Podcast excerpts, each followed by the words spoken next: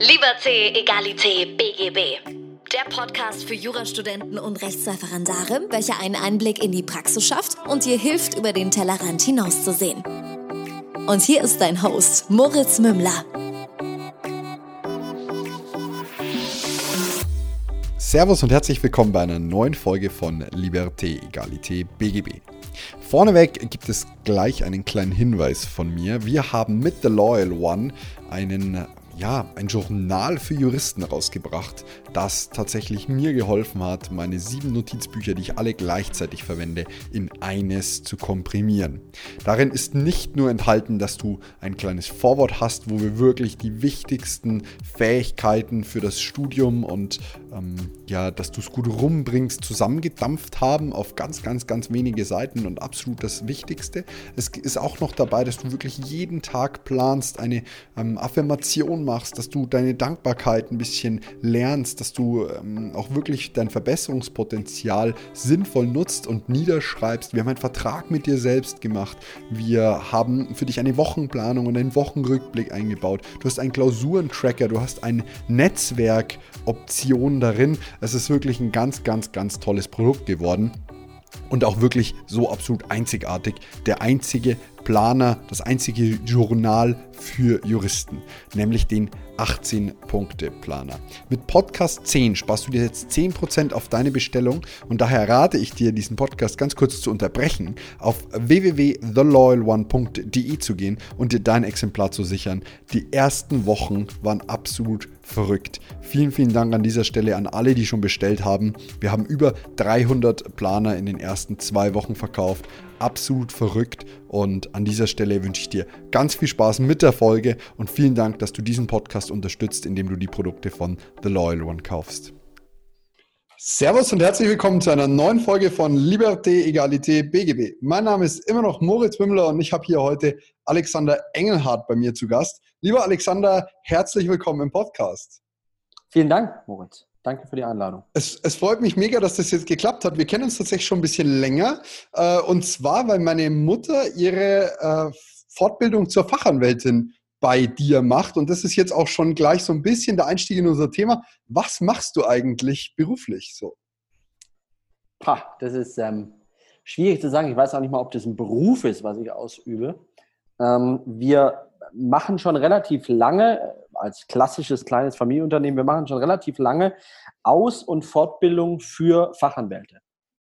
Das ist eigentlich unser, unsere Kernarbeit. Ich weiß nicht, wie tief da dein, dein Publikum mit drin ist, aber sobald du mal äh, Rechtsanwalt bist, kannst du bei verschiedenen Anbietern deine Ausbildung zum Fachanwalt machen. Also die theoretischen Voraussetzungen, zum Beispiel im Familienrecht, sind das 120 Zeitstunden Vortrag.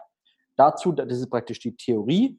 Dann musst du selber eine Praxis nachweisen. Das sind, glaube ich, derzeit auch über 100 Fälle, die du der Rechtsanwaltskammer nachweisen musst. Und wenn du die Theorie und die Praxis nachweisen kannst, dann kannst du den Antrag stellen, dass, sich die, äh, dass dir die, die Rechtsanwaltskammer die örtliche äh, den Titel Fachanwalt für verleiht. Und wenn du das mal bist, dann musst du dich mindestens 15 äh, Stunden pro Jahr fortbilden auf deinem Gebiet, dass du die Fachanwaltstitel behältst.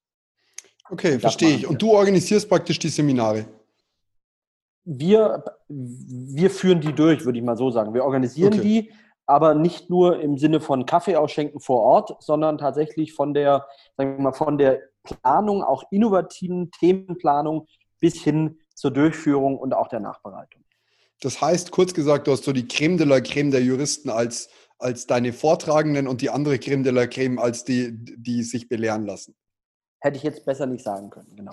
Ja, absolut. das klingt tatsächlich sehr cool. Mich würde jetzt so ein bisschen interessieren, wie es dazu kam. Also ich weiß, dass du selbst Jura studiert hast, beziehungsweise immer noch studierst, wenn ich mich nicht ganz irre. Mich würde mal so ein bisschen der Weg interessieren und ähm, wie das alles so ein bisschen gelaufen ist.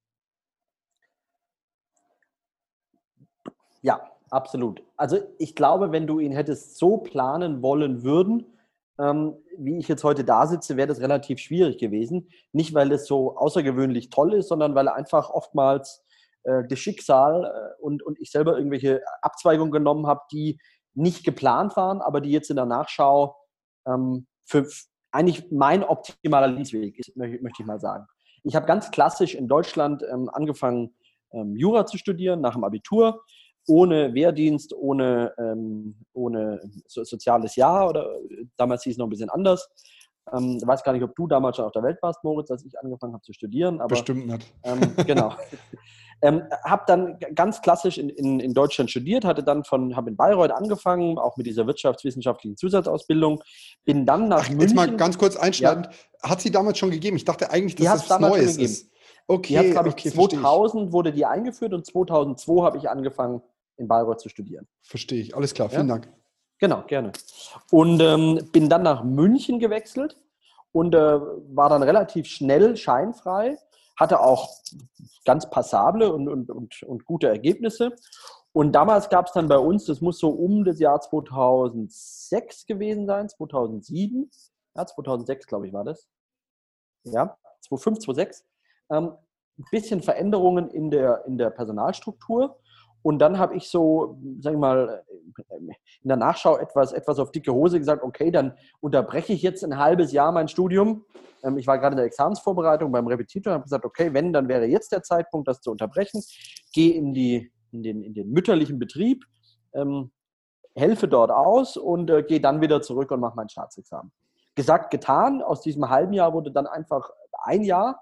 Und ähm, aus, der, aus der Vorbereitungszeit ähm, da war ich schlichtweg, was das, was das Juristische anbelangt, ein fauler Hund, weil es tut ja auch nicht weh, wenn du diesen, wenn du diesen, diesen Berg der Examsvorbereitung vor dir herschiebst. Während dem vor dir herschieben tut da nichts weh, du merkst ja auch nicht, was du verpasst.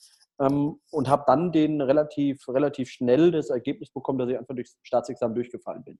Mhm. Ähm, und ähm, wollte eigentlich dann auch mit der, mit der Juristerei nicht mehr viel ähm, zu tun haben, weil es natürlich auch kurzzeitig schmerzt, wenn andere bestehen und du selber nicht. Ähm, und hatte aber dann Gott sei Dank, ähm, vielleicht ist es manchen, manchen von deinen Zuhörern auch noch ein Begriff, ähm, ähm, ehemals Vorsitzender Richter am Oberlandesgericht in München, der äh, Dr. Hüstecke, der gibt auch diesen Kommentar ZPO raus, Hüstecke mhm. Seiler, glaube ich, mittlerweile. Ähm, der ist ja so auch ein, ein IPR-Crack und der hat dann gesagt, Mensch, Alexander, ähm, wäre doch schade, versucht es doch im Ausland zu machen. Du kannst da relativ viel anrechnen lassen. Und das habe ich dann tatsächlich auch gemacht und bin dann nach Salzburg gegangen. Mhm. Und habe in Salzburg praktisch nochmal ein neues Jurastudium angefangen, wobei du ähm, da auch einiges anrechnen lassen kannst ähm, aus Deutschland.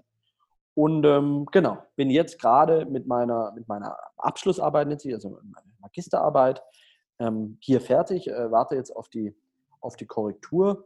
Von daher ist deine einleitende Information, dass ich noch am Studieren bin, nicht ganz richtig. Ich habe alles praktisch absolviert und warte jetzt noch ähm, auf die Ergebnisse und hoffe doch dann, dass, äh, dass vor meinem 50. Lebensjahr äh, der, der Abschluss war. Er, er, tut jetzt so, als wäre er so ultra alt, das stimmt aber gar nicht. Also das muss man schon dazu sagen. Ähm, das, äh, so nah ist er gar nicht an den 50. noch näher an den 40, okay, das gebe ich zu. Aber natürlich, 40. das ist jetzt auch kein Thema, ähm, das ist jetzt auch kein Thema, wo man jeder, glaube ich, der sagt, er redet darüber ganz leicht, dass sein, dass sein ursprünglicher Traum des Jurastudiums, dass der aufgrund des Durchfallens platzt, ähm, das wäre, glaube ich, falsch, wenn man da sagt, man kann jetzt, man kann da ganz leicht drüber oder man kann da ganz frei drüber sprechen. Natürlich ist das irgendwie eine Delle oder, oder, oder ein Makel. Aber ich konnte mich Gott sei Dank auch im, auch im Gespräch mit, mit Freunden und Kollegen relativ schnell davon verabschieden, zu sagen, dass, das, ähm, dass, dass man deshalb ein schlechterer Mensch ist, weil man, weil man weniger Punkte im Staatsexamen hat. Aber, und ich will auch dieses, was ja viele machen, dann gleich in diese Systemkritik zu verfallen.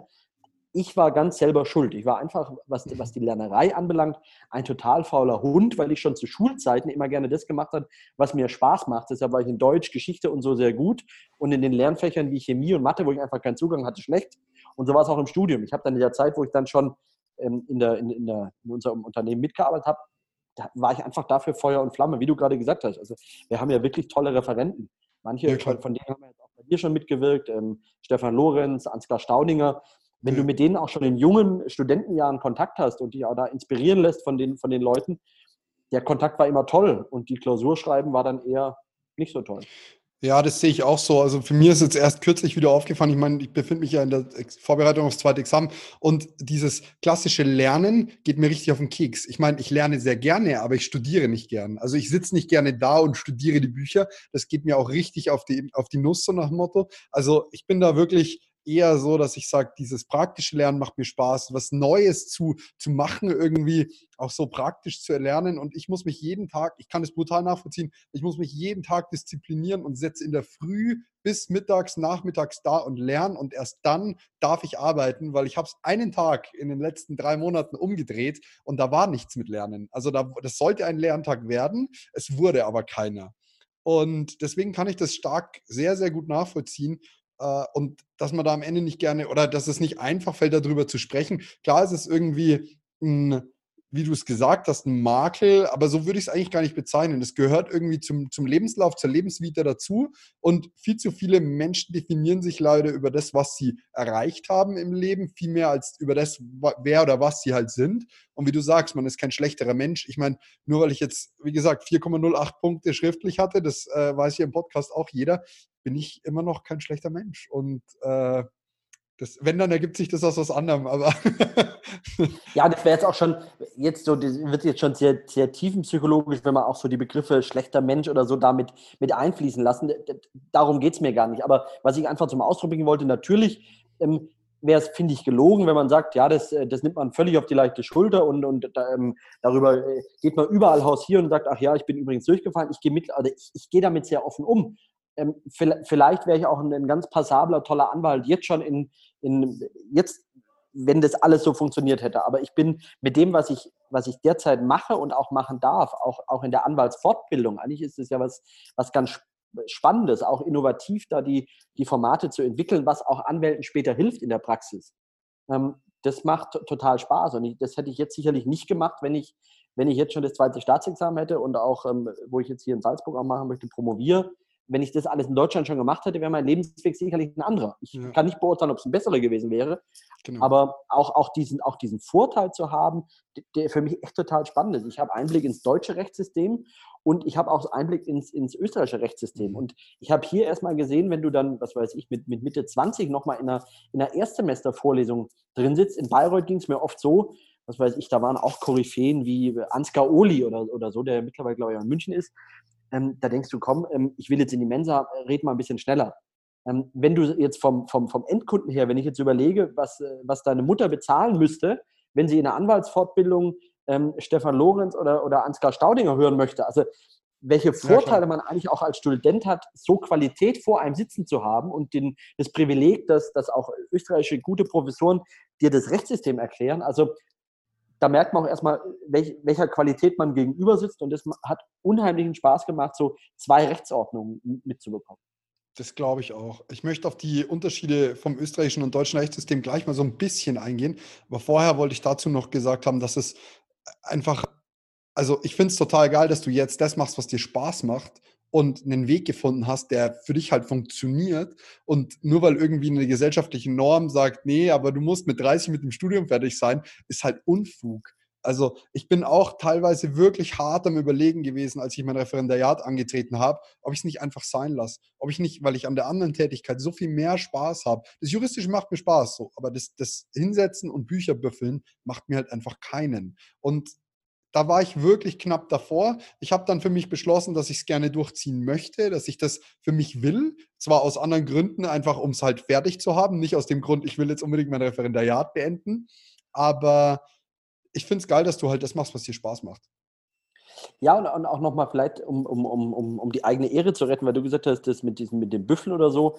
Ähm, auch die Bücher machen mir wahnsinnig Spaß. Also normalerweise schreibst du in Österreich, sag mal, an der Magisterarbeit, an dieser Abschlussarbeit, du schreibst da auch so eine Art Examen mit Klausuren, aber musst dann am Ende so eine große Abschlussarbeit schreiben, ähm, eine ganz, ganz kleine, sagen wir mal, Mini-Dissertation. Ähm, sehr verwegen. Also im ganz, also im kleinen Umfang einfach eine wissenschaftliche Arbeit, so mit 100 Seiten ungefähr. Ja. Ähm, normalerweise schreibst du da drei Monate dran. Ich habe da äh, knapp über ein Jahr geschrieben, über einen digitalen Nachlass das wurde dann schon fast rechtsgeschichtlich, das Ganze, weil es mir dann auch unheimlich Spaß gemacht hat, dann auch in die Archive zu gehen und vielleicht auch äh, im Mukta nachzuschauen, warum irgendeine Norm im BGB äh, anno dazu mal so und so formuliert wurde und, und was man daraus auch jetzt, wie gesagt, in, in, dieser digitalen Welt, wie man das transformieren kann und so. Also mir hat es dann, wenn ich, wenn ich mir mal die Zeit genommen habe oder auch wieder diese Hingabe entwickelt habe für die Juristerei, dann macht mir das immer große Freude. Ich war halt einfach früher eher, hat, hat mir die Firma einfach auch wahnsinnig Spaß gemacht und dadurch war ich eher abgelenkt. Also das war da eine reine, wie sagt man, Fleiß oder so, aber auch die reinen Bücher, um das nochmal, das machen mir auch Spaß. Also, aber das ist das, finde ich, das Schöne, was du gerade gesagt hast. Ja, wenn ich, wenn ich so morgens in den Spiegel schaue, da schaue ich aus anderen Gründen ungern rein, aber wenn ich da so morgens reinschaue, dann, dann denke ich mir schon, ja, das ist ein, ich kann wirklich das machen, was mir, was mir Freude bereitet. Also und, und wofür ich gerne arbeite. Wenn ich so manche Kollegen habe, die vielleicht auch mittlerweile irgendwie Berater oder so sind, die sagen, oh, jetzt muss ich wieder in die Arbeit. Das habe ich ehrlich gesagt auch als Selbstständiger habe ich das nicht. Ich kann durchaus ähm, auch meinen Tag mal anders gestalten, wie du es gerade mit der Lernerei gesagt hast. Du musst dein Pensum arbeiten, aber wie du das machst, ähm, am, Ende, am Ende des Tages ist das mein wirtschaftlicher Erfolg. Und ähm, dann weiß man auch, für was man arbeitet. Dann macht das auch riesen Spaß.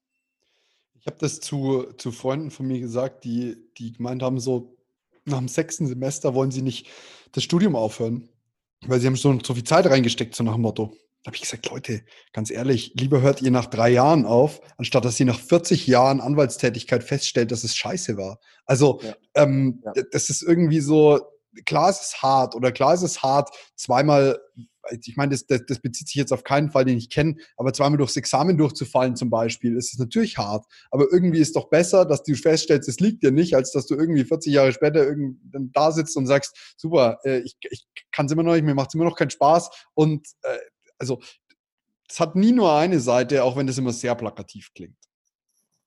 Mhm. Lass uns mal in den Unterschied rein, wie es dann gelaufen ist. Was war so der größte Unterschied für dich, als du in, in Österreich dann das Studieren angefangen hast zu Deutschland?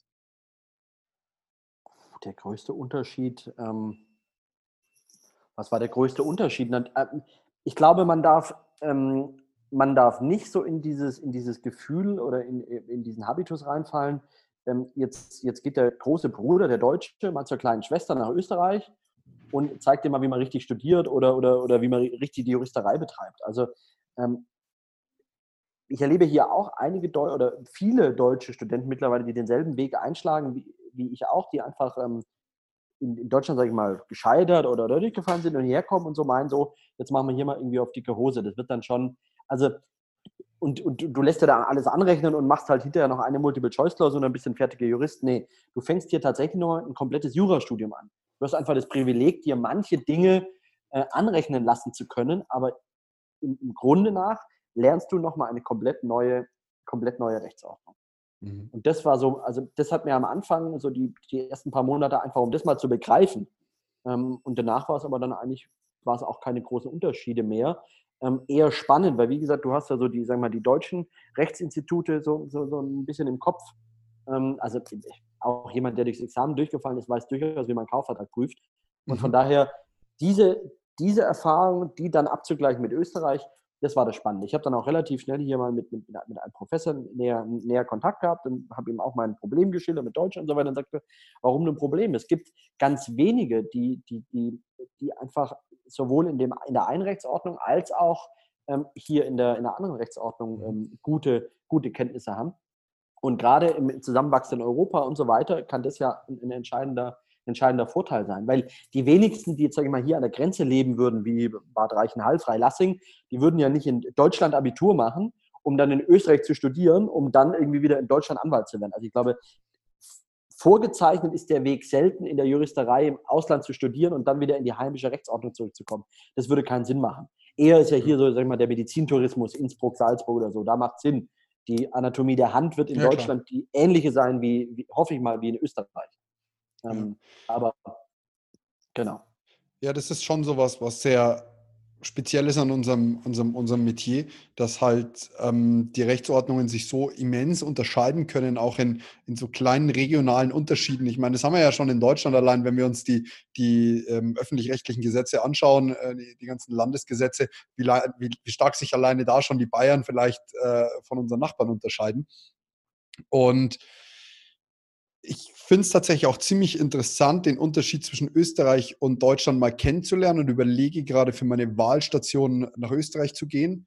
ähm, weil ich mir genau wie du das gerade sagst, vorstellen kann, dass es durchaus nicht ganz so blöd ist, wenn man zumindest mal äh, die, beides kennengelernt hat und mal so ein bisschen zumindest Kenntnisse im jeweils anderen Recht hat. Absolut. Und vielleicht so als, als, als, als größte Unterschiede, also es gibt hier nicht so ein, ein sagen wir mal, kodifiziertes Grundgesetz, wie wir das kennen. Das setzt sich einfach aus anderen Bausteinmaterien zusammen. Also wenn man hier im öffentlichen Recht so denkt, okay, jetzt nehme ich das Grundgesetz in die Hand und schau mal nach, das ist einfach rechtstechnisch hier eine andere, eine andere Art der Kodifikation zum Beispiel. Da hat auch die Menschenrechtsverordnung noch einen anderen Stellenwert. Ähm, im, im, im, Zivilrecht ist es, helf mir, BGB ist, glaube ich, 1.1.1900. Ähm, das ja. ABGB ist von 1811. Und ähm, sehr viele äh, oder sag ich mal, Neuerungen oder Reformen äh, werden dann ausgelagert. Die werden nicht selber im ABGB gemacht, sondern da gibt es halt ein Mietrechtsgesetz oder es gibt noch ein, ähm, ein Außerstreitverfahren und also die werden dann eher wieder neu legistisch geregelt, als im, im ursprünglichen Gesetzestext das zu reformieren. Und das macht es auch, also unsere Gesetze lesen sich ja eigentlich relativ flüssig, muss man sagen, Neudeutsch. Und hier hast du halt noch die alte deutsche Schreibweise oft noch ähm, und einen ganz, wir würden vielleicht sagen, geschwolleneren Text.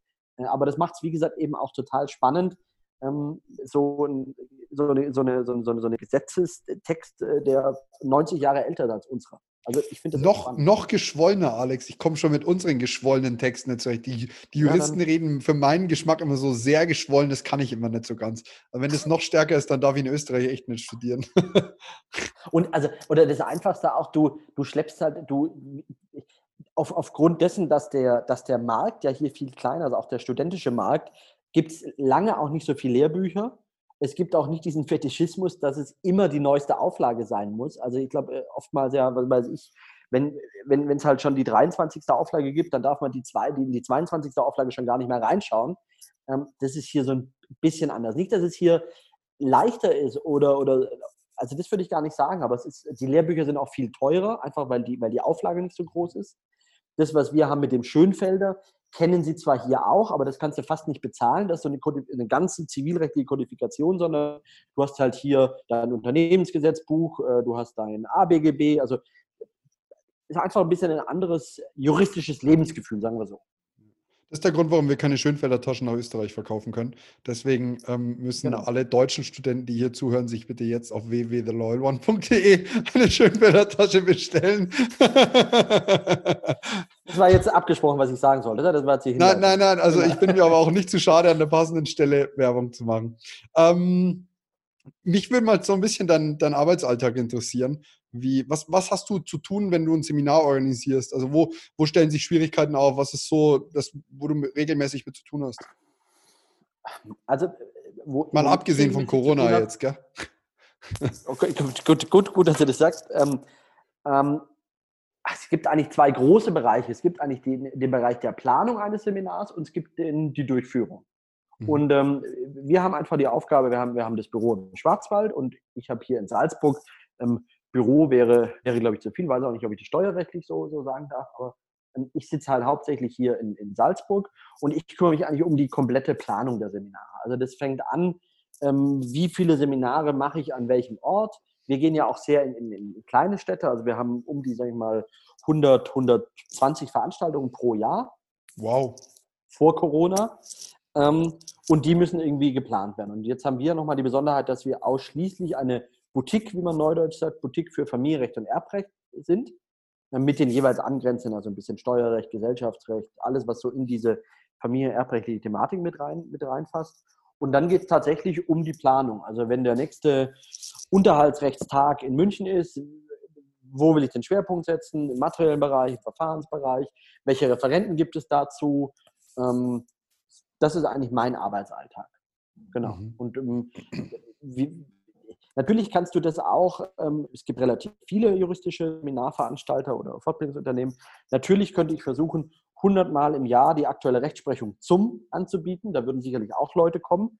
Aber wir versuchen das einfach ein bisschen innovativer, wäre jetzt irgendwie so arrogant oder, aber wir versuchen auch mit, mit sehr engen Kon Kontakten zu unseren Kunden, auch zum Teil wirklich freundschaftlich äh, verbunden, wirklich an den, an, den, an den Zahn der Zeit zu kommen, wo kann man im Familienrecht und Erbrecht den Fachanwalt oder den, den auf, auf dieses Gebiet spezialisierten Rechtsanwalt bestmöglich mit Seminarthemen unterstützen.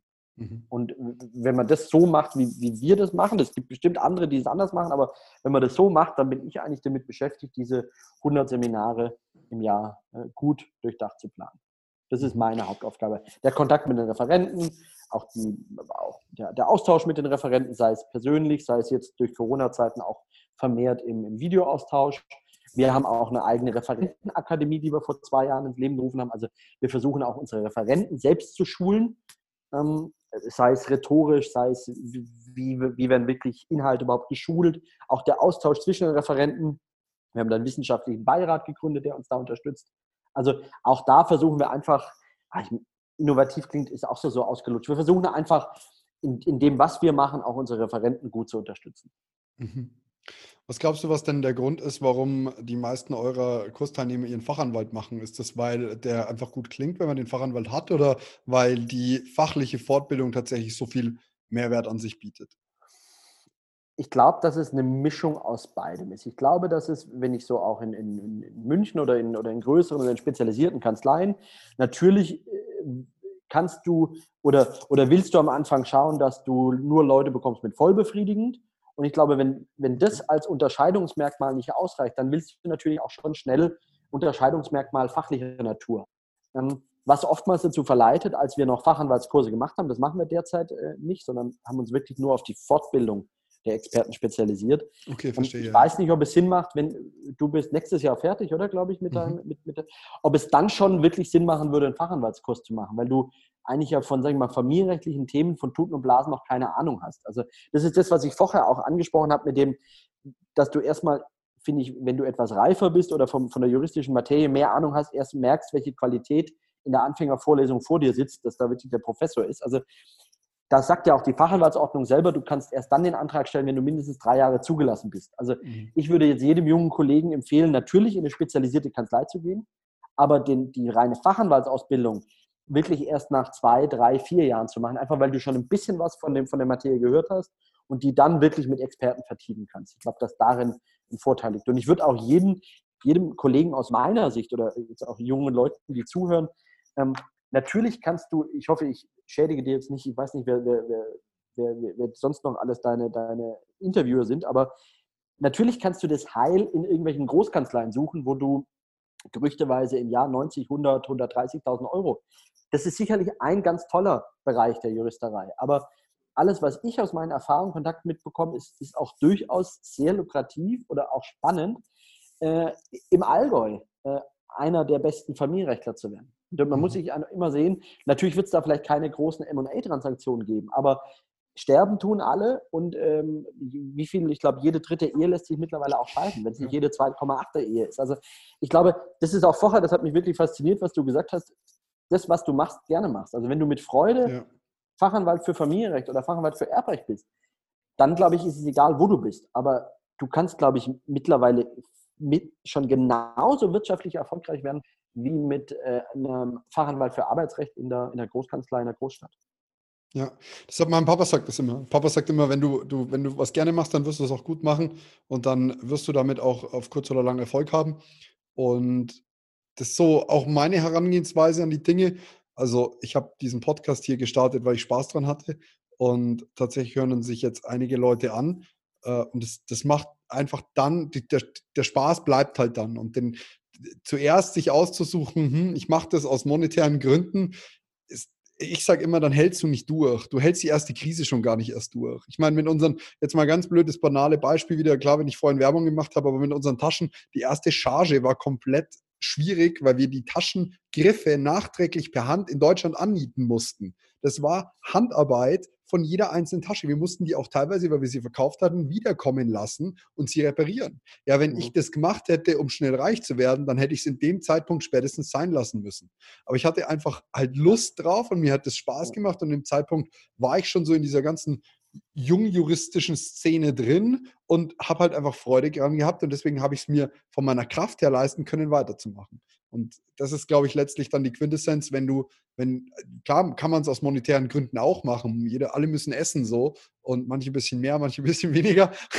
Aber du, du, es, es, es kann nie das erste Ziel. Beruf hast du vorhin gesagt, ob dein Job ein Beruf ist. Ich würde definitiv sagen ja, weil Beruf kommt von Berufung. Okay, absolut. Dann, dann, ja, dann würde ich dem. Jetzt sind wir wieder in der tiefen psychologischen Materie drin, aber ja. Das doch, gehört aber das, dazu. Dann kann man dann, das, ja, natürlich, kann man dann. Das geht aber Hand kann man dann sicherlich so sagen. Ja. Ich nee, überlege gerade, deshalb, deshalb ja, äh, spreche ich gerade ein bisschen abgehakt. Ich habe versucht, während dem Sprechen nachzudenken, und das fällt mir immer ein bisschen schwierig, was ich denn angebe, wenn ich nach meinem Beruf oder was sage ich dann?